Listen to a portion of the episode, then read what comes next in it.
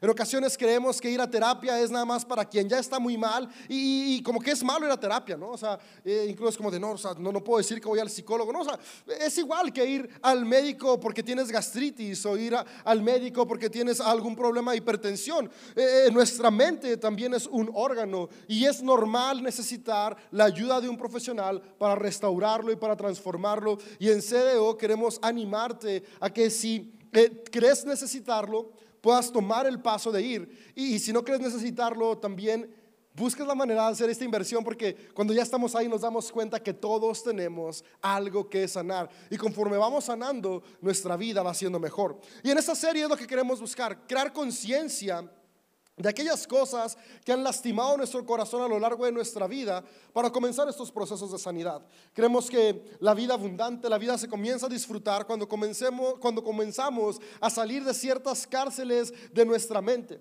Y los únicos capaces de abrir la puerta de la cárcel de nuestra mente somos nosotros mismos. Nadie va a abrir esas puertas, pero para abrirlas tenemos que saber que están ahí. Creo que en muchas ocasiones ignoramos límites que tenemos. A veces estamos frustrados porque sentimos, ¿por, qué no puedo avanzar más en mis relaciones interpersonales? ¿Por qué, ¿Por qué no puedo crecer en mis sueños?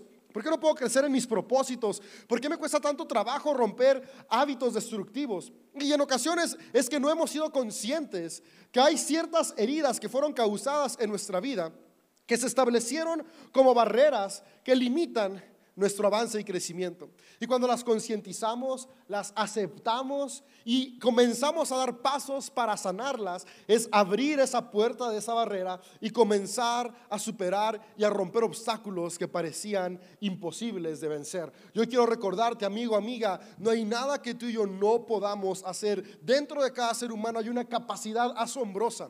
Y nuestro deseo en CDO es que juntos y juntas cada vez podamos tener más herramientas que nos lleven a poder reflejar esa vida para la cual fuimos diseñados y creados. Y hemos llamado banderas rojas a nuestra serie porque el año pasado y ahorita todavía está muy, muy trend, muy, muy ah, popular en redes sociales este término, red flags, que es banderas rojas e, en inglés. Y comenzó a utilizarse como frases en Twitter, una red social de mini blogs, donde se ponían pequeñas frases para concientizar sobre abuso. Por ejemplo, una frase muy popular que se hizo es, si te pega, no te ama. Red flag, o sea, date cuenta. E, e, es mentira eso de te pego porque te amo.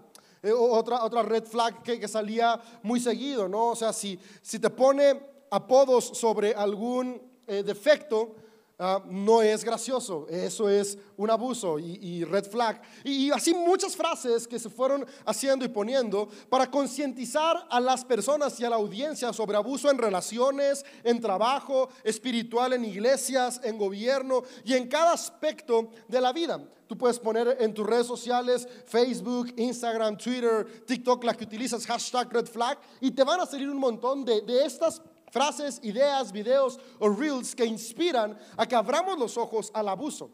Y decidimos subirnos a este tren y ponerle hacia nuestra serie banderas rojas, es decir, esas banderas de alerta que nos permiten despertar a la conciencia de qué abusos hemos tenido en nuestra vida, hemos tolerado en nuestra vida o hemos sufrido para comenzar a sanarnos.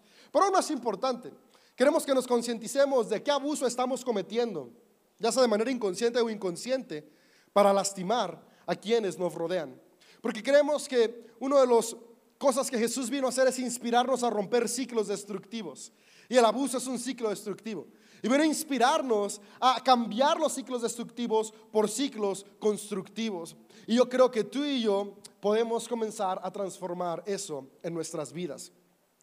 En Lucas 4, el autor de Lucas comienza narrándonos en Lucas 4 la primera aparición de Jesús en la sinagoga cuando está comenzando su ministerio. Y en la sinagoga era el, templo de la época de Jesús, donde iban y se reunían para leer escritos espirituales, debatir, conversar y encontrar enseñanzas para el día a día.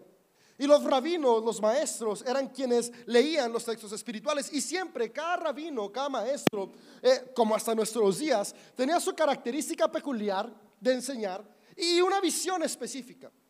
Y esta siempre iba muy determinada por su manera de hablar y enseñar. Y en Jesús podemos ver que su manera de hablar y enseñar siempre giraba en torno a la virtud del amor, es decir, esa capacidad que tenemos de construir, pero con un enfoque muy importante en la restauración de los oprimidos, en la equidad de las personas, en poder recordar que cada persona puede sanar, que hay buenas noticias para aquellos que han sido relegados, que hay justicia para aquel que está sufriendo en opresión. Y me gusta mucho cómo el autor de Lucas, cuando presenta a Jesús en su primer discurso público, el primer discurso público que hace Jesús es justamente una relectura del rollo de Isaías 61. Isaías eh, es un libro que en sus últimos capítulos comienza a hablar sobre una esperanza. Estos últimos capítulos del libro de Isaías se escriben en la época que iban a salir del exilio las personas que habían sido exiliadas de Judá a Babilonia. Y ya iban a salir en la época persa de, este gobierno, cuando estaba el rey Ciro, que, permite que regresen a, repatriarse. Y es en estas épocas aproximadas que se escriben los últimos capítulos de Isaías. Y en estos últimos capítulos de Isaías, el autor en el versículo 1 y 2 de Isaías 61 dice, el Espíritu del Señor está sobre mí, porque me ha elegido o me ha ungido nos ha elegido. Entonces, ungido significa eh, que, que, somos escogidos. Algo que me encanta es que cuando leemos que somos escogidos, no se refiere a unos cuantos, sino cada ser humano hemos sido elegidos para hacer lo siguiente. Y voy a leértelo para que no se me vaya a escapar nada. Dicen que más vale una tinta opaca que una mente brillante. Pero lo bueno es que ahora con los teléfonos ya todas las tintas son brillantes. Ya no hay tintas opacas. Y dice Isaías 61, 1, 2.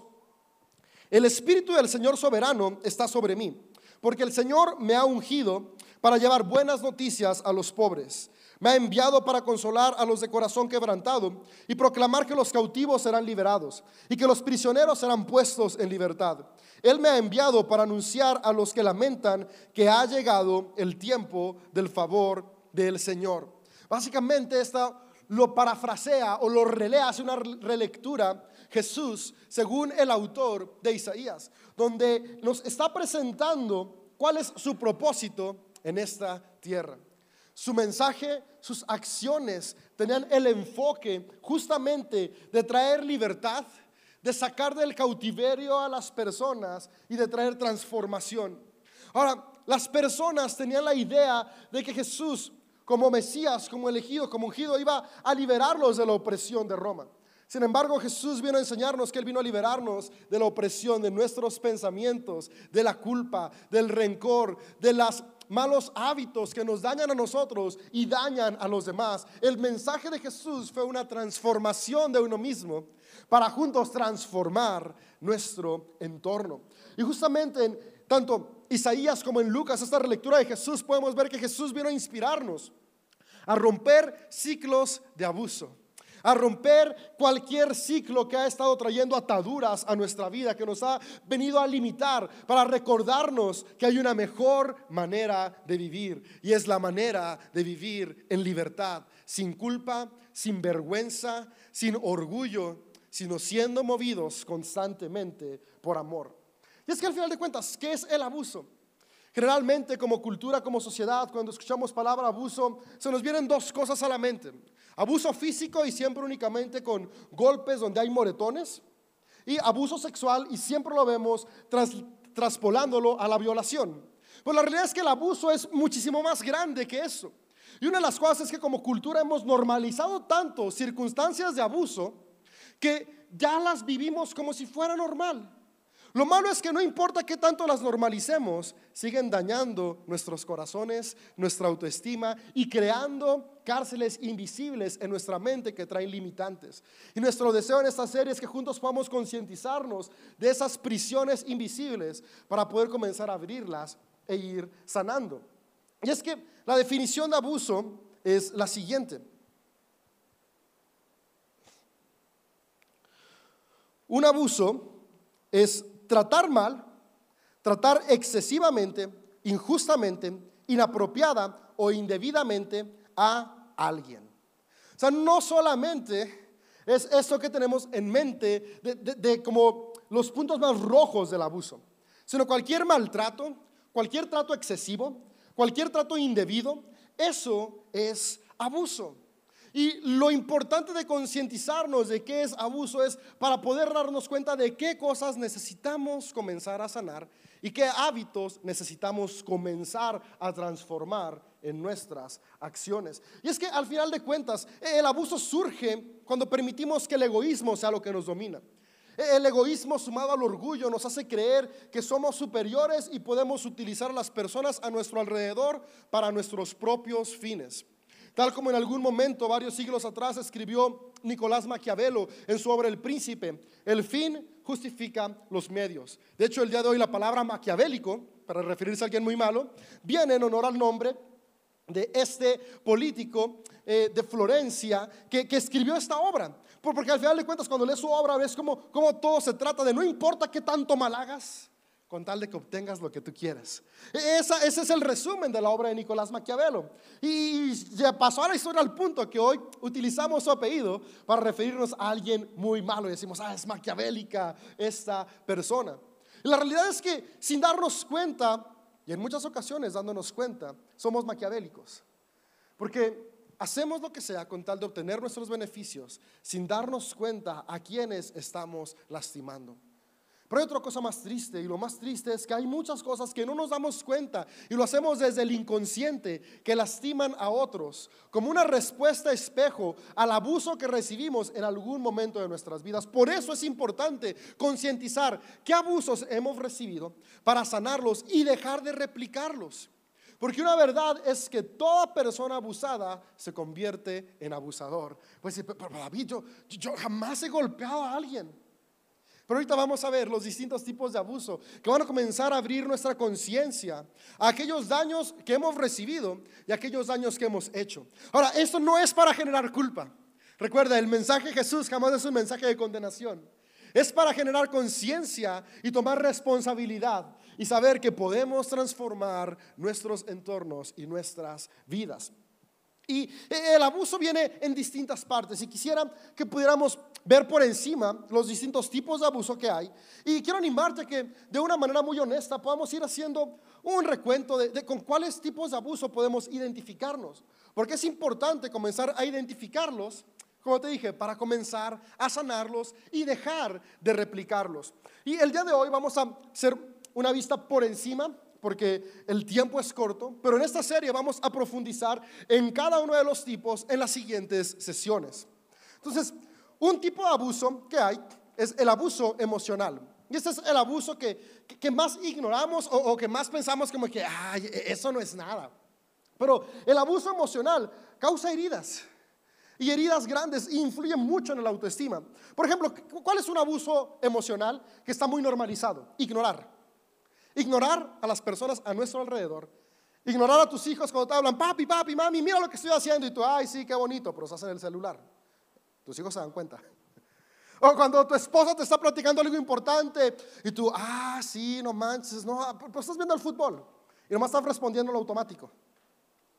O cuando tú le estás contando algo a tu esposa, a tu pareja, y, y, estás así todo como de, ay, te estás abriendo, estás diciendo, y ella así como de, ah, no, sí, chido, pero, pero está pensando en, el, e, e, e, no sé, las broncas que trae su amiga con el novio, en lugar de escuchar lo que le está diciendo. Ignorar a las personas es abuso emocional. Y lo hemos normalizado tanto que, lo hacemos en nuestro día a día sin darnos cuenta que en algún momento nos ignoraron. Y eso causó una herida al punto que nos hemos convertido en personas que ignoran. Y, comenzar a darnos cuenta de ello nos va a ayudar a comenzar a sanar y a ser conscientes de que cada persona a nuestro alrededor merece nuestra atención, especialmente aquellos que son parte de nuestra familia. Abuso emocional es degradar a otros, cuando humillamos a otros. Eso es abuso emocional. Ay, qué tonto eres. Ay, o sea, no cocinas como mi mamá. Ah, no, y tú tampoco trabajas como mi papá, que también no la pueden regresar, ¿va? Y, comenzamos y como que está normalizado eso. Y la suegra de, ay, mija, siempre con los comentarios agresivos, pasivos a la nuera o al yerno. Y, y esta cultura que ya está normal, que hasta en las películas, novelas, caricaturas, esperamos que, esa sea la figura de la suegra o del suegro. Y, la nuera también esperamos que sea, o el yerno es esa figura donde hay, este abuso emocional. y lo vemos tan normal.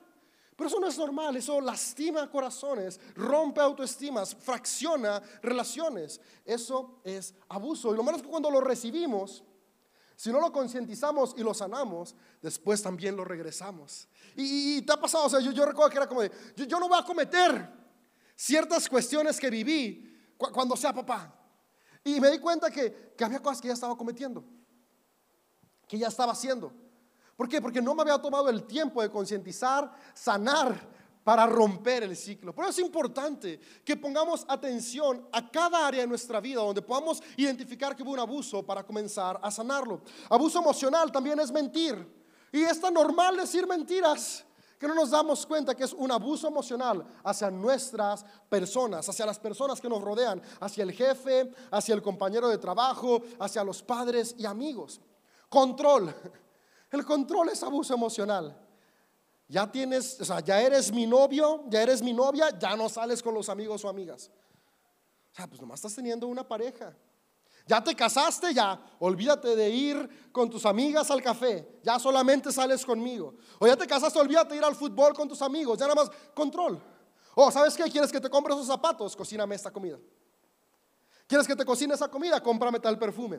Y eh, control, cuando empezamos a manipular y controlar, es abuso emocional. Y estos son ejemplos por encima, pero hay ejemplos tan sutiles y, tan dañinos, como por ejemplo con los niños, que, los vemos tan normales como de, ay, si no haces esto ya no te voy a querer. Es manipulación y control. Pobres niños, crecen creyendo que tienen que ganarse el amor de sus papás y después por eso cuando los vemos crecer y es, ¿por qué se consiguió a este o a esta tan tóxica? Pues porque tú y yo también fuimos bien tóxicos.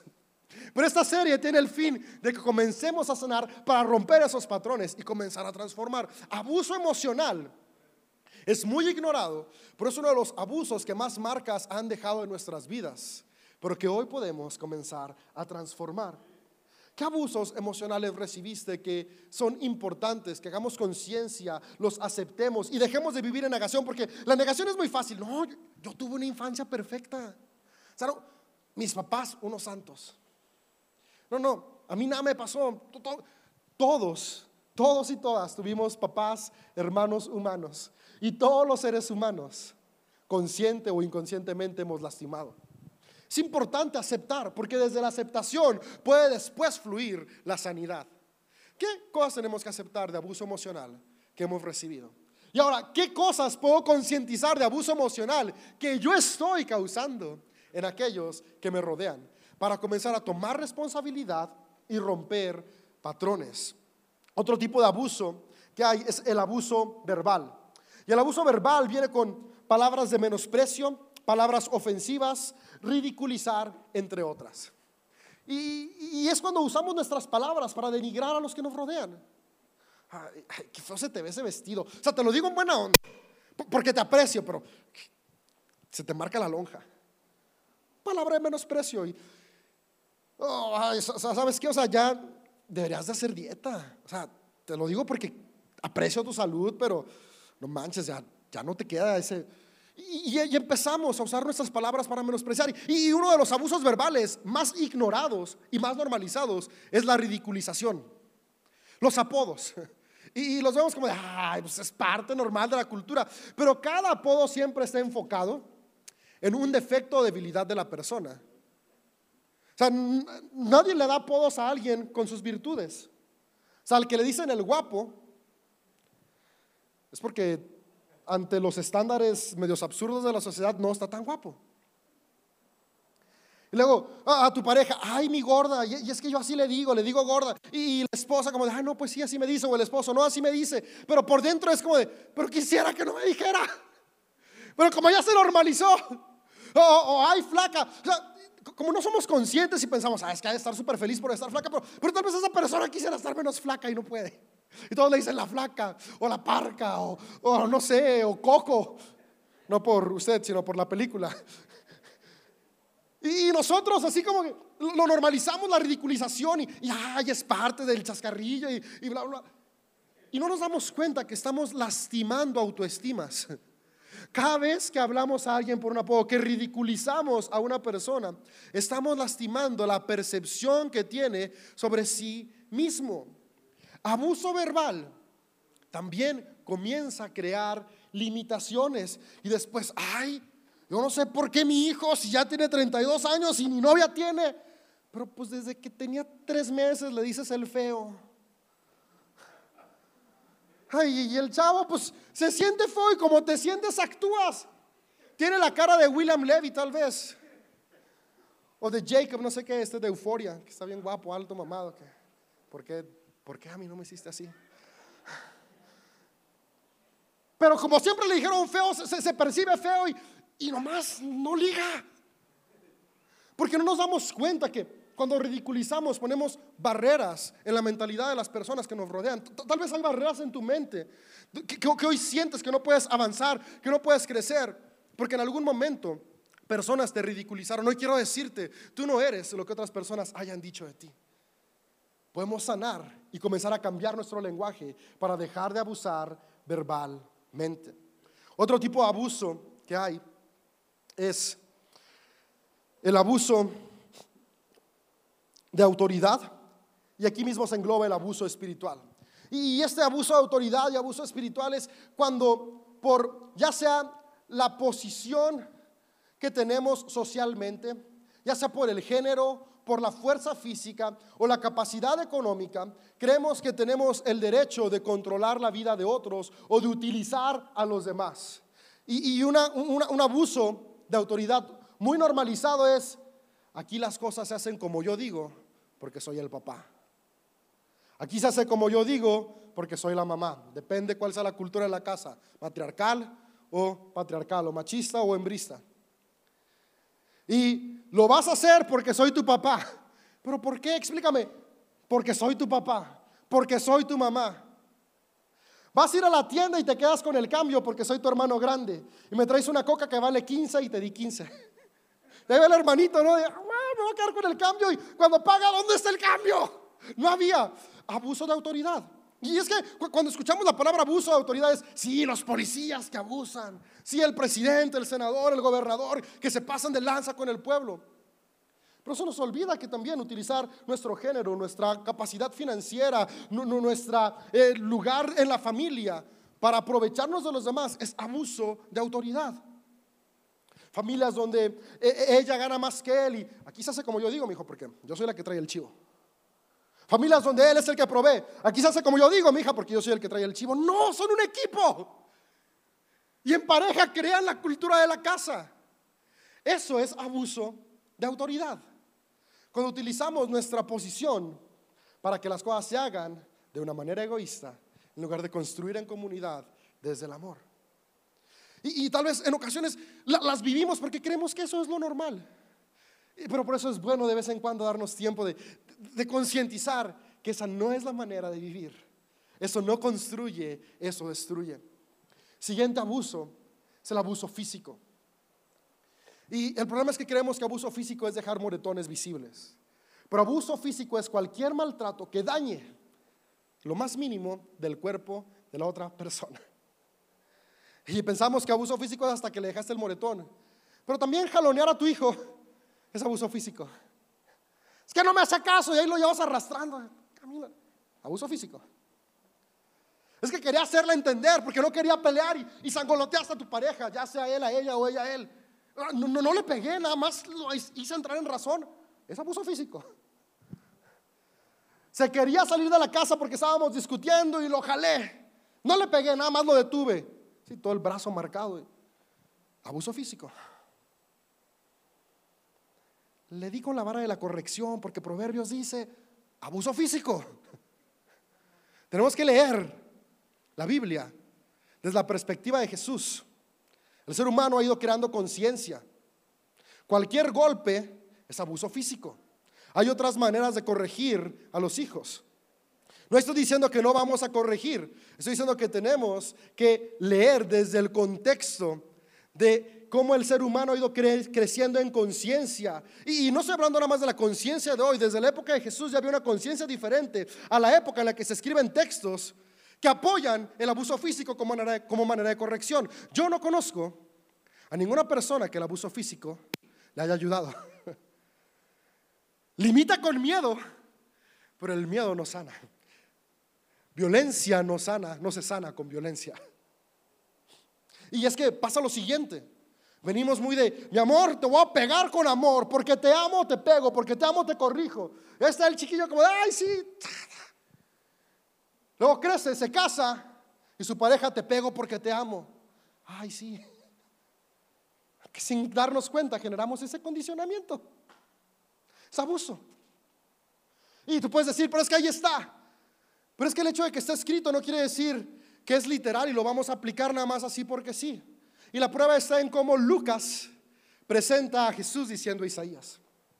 Isaías 61 en el verso 2 termina diciendo, les anuncio que el día del favor ha llegado y la ira del Señor para con sus enemigos.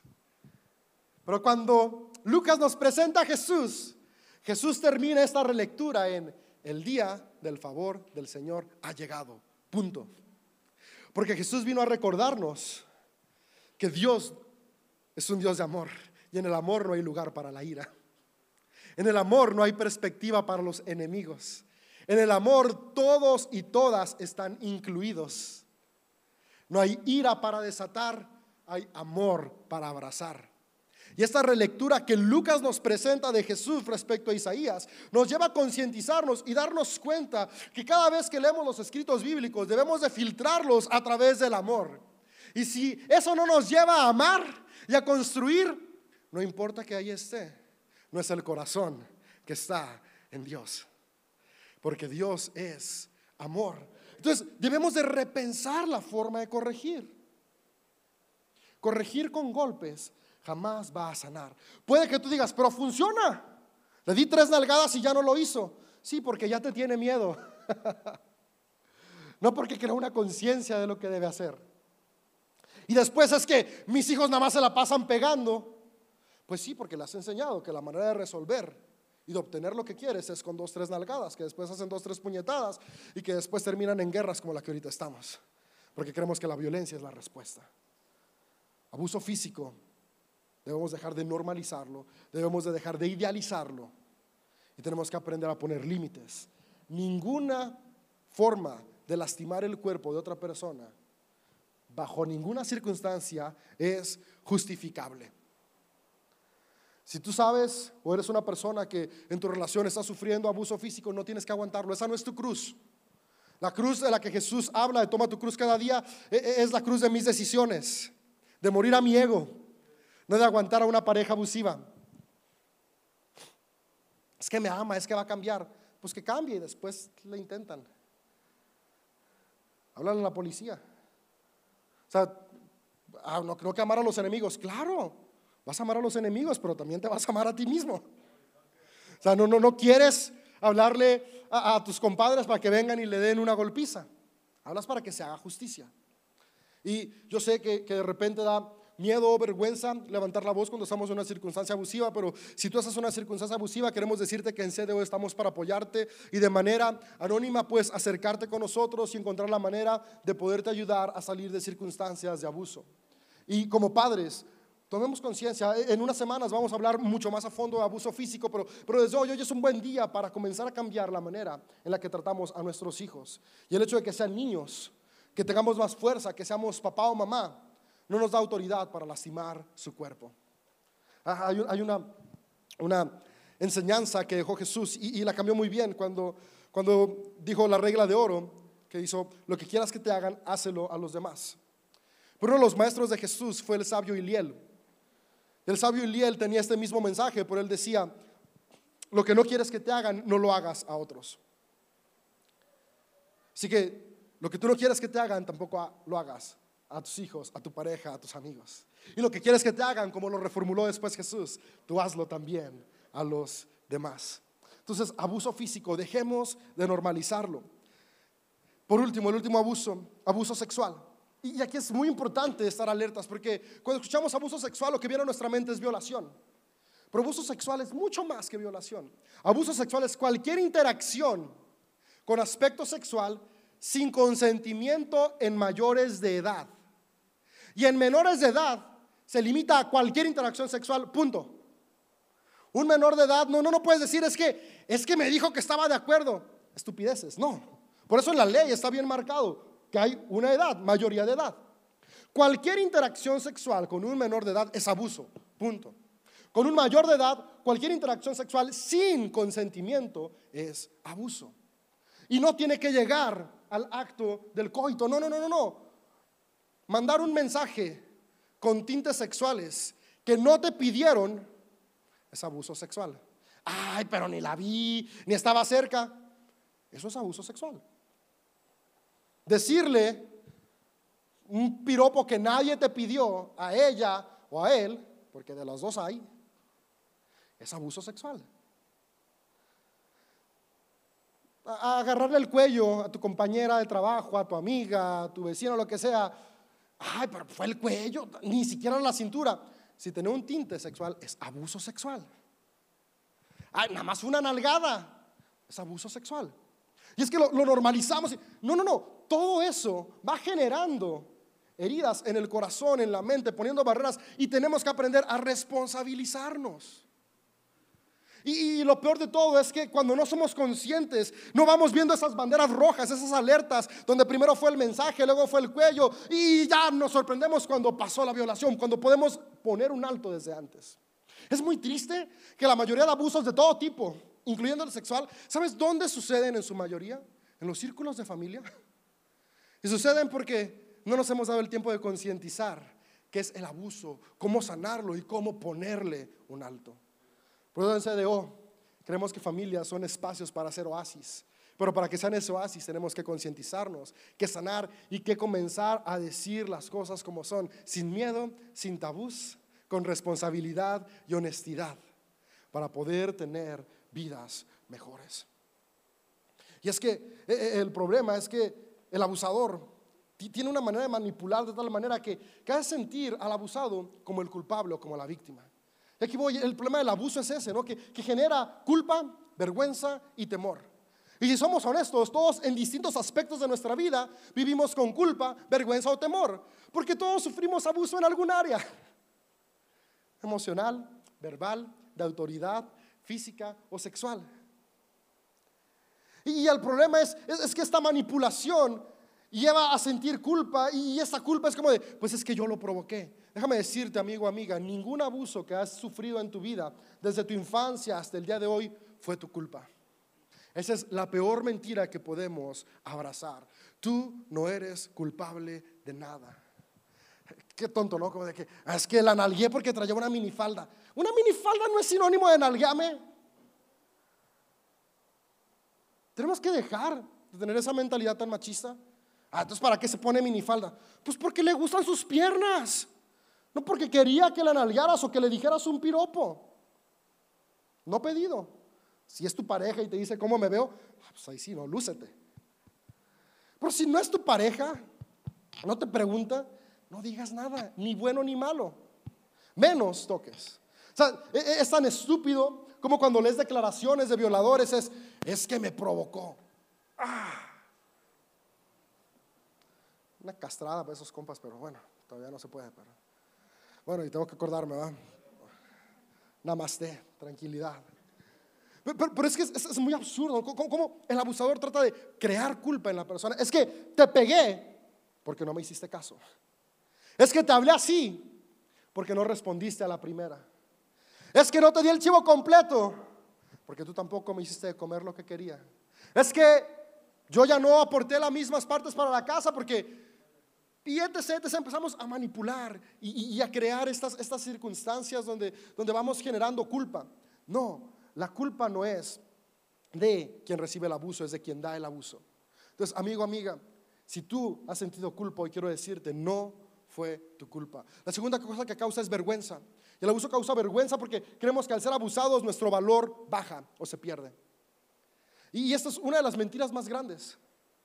Y nos da vergüenza porque creemos que cada abuso que hemos atravesado ha disminuido nuestro valor. Amigo, amiga, las heridas causadas por otras personas no quitan tu valor. Hay una analogía muy choteada, así súper choteada, la has visto mil veces, pero muy cierta, que es la analogía del billete. Tú puedes tener un billete, vale 500, si lo haces bolita, vale 500. Si lo tiras y lo aplastas,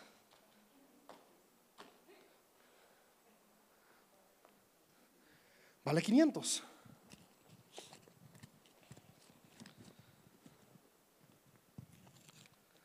Si lo rompes, vale 500. No perdió su valor. Sigue costando 500. Tú vas al banco, te lo toman por 500. Tú vas a una tienda donde no sean muy especiales y también te lo agarran por 500. O si no, le pones una cintita. Nuestra vida tampoco pierde valor por las veces que otras personas nos han aplastado, nos han roto, nos han pisoteado. Sigues valiendo lo mismo desde el primer día que naciste. Tu valor no ha cambiado. La mentira de la vergüenza nos hace creer que valemos menos. Pero no, amigo, amiga, sigues valiendo igual. Eres una mujer, eres un hombre valioso, con potencial, con capacidad de transformar tu vida para bien. Y cuando nos damos cuenta que valemos, no importa qué tan aplastados estemos, podemos dar el siguiente paso, que es vencer el temor que genera el abuso. Porque el temor es a que se vuelva a repetir. Y como me siento culpable y avergonzado, me siento menos y cada vez tolero más el abuso. Pero cuando me doy cuenta que no es mi culpa, que mi valor no cambia sin importar qué tanto me ha aplastado, iba a decir la vida, pero no, personas egoístas alrededor de mi vida. Cuando me doy cuenta que mi valor sigue siendo el mismo y que yo no tengo la culpa, entonces tengo el coraje de decir, basta. Y el temor comienza a contrarrestarse cuando tengo la capacidad de poner límites, no más. Pero voy a cambiar. Ok, cambia y buena suerte, te deseo lo mejor. Pero voy a ser diferente. Sé diferente, pero con alguien más.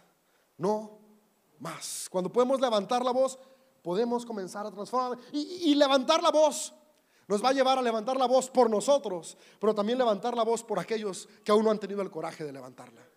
Y ese es el mensaje de Jesús. Jesús murió en la cruz porque levantó la voz por aquellos que no pueden levantarla. Y a, veces hemos malinterpretado tanto el mensaje de Jesús y, abrazado este concepto de culpa, pero, pero Jesús no fue por culpa tuya ni mía a la cruz. Jesús fue por amor. Porque su amor era tanto que él no dejó de levantar la voz por los oprimidos. Y levantar la voz por los oprimidos incomoda al sistema. Pero trae transformación a nuestro alrededor. Me sorprende hace unos días mi hija Eleonor me dio una lección súper grande. De esos días malos. Ya sé que siempre les hablo de mis días malos, pero pues, es que los tengo. y, le grité a mi hija Amelia, que es la más chiquita. Amelia tiene dos años, Eleonor cumple cuatro años mañana. Ah, no manches, ya creció mi princesa. Y algo le dije a Amelia, muy enojado y con un mal tono. Y el honor llega y se me para enfrente. Coraje, mi niña. Se me queda viendo. Papi, no le hables así. Eso lastima su corazón. Háblale bonito. Ah. Levantando la voz por los oprimidos. Por eso Jesús de Nazaret dijo que seamos como niños. Lo triste es que el abuso nos va cauterizando al punto donde dejamos de levantar la voz por nosotros y por los demás. Vamos a seguir el ejemplo de Leonor, de Jesús, de Martin Luther King, de Madre Teresa de Calcuta, de Gandhi, de cuántos hombres y mujeres que han levantado la voz por los oprimidos y que han aprendido a poner límites. Y hoy podamos decir como Jesús, somos elegidos, porque cada ser humano es elegido para traer libertad, para traer sanidad y restauración, empezando conmigo, sanidad, libertad, límites en mi vida, para inspirar y traer sanidad a los que me rodean. Dejemos de normalizar el abuso, veamos las banderas rojas y te animo a que en estas siguientes semanas, aunque de repente sea complicado, vengamos, nos concienticemos y comencemos a transformar nuestro entorno.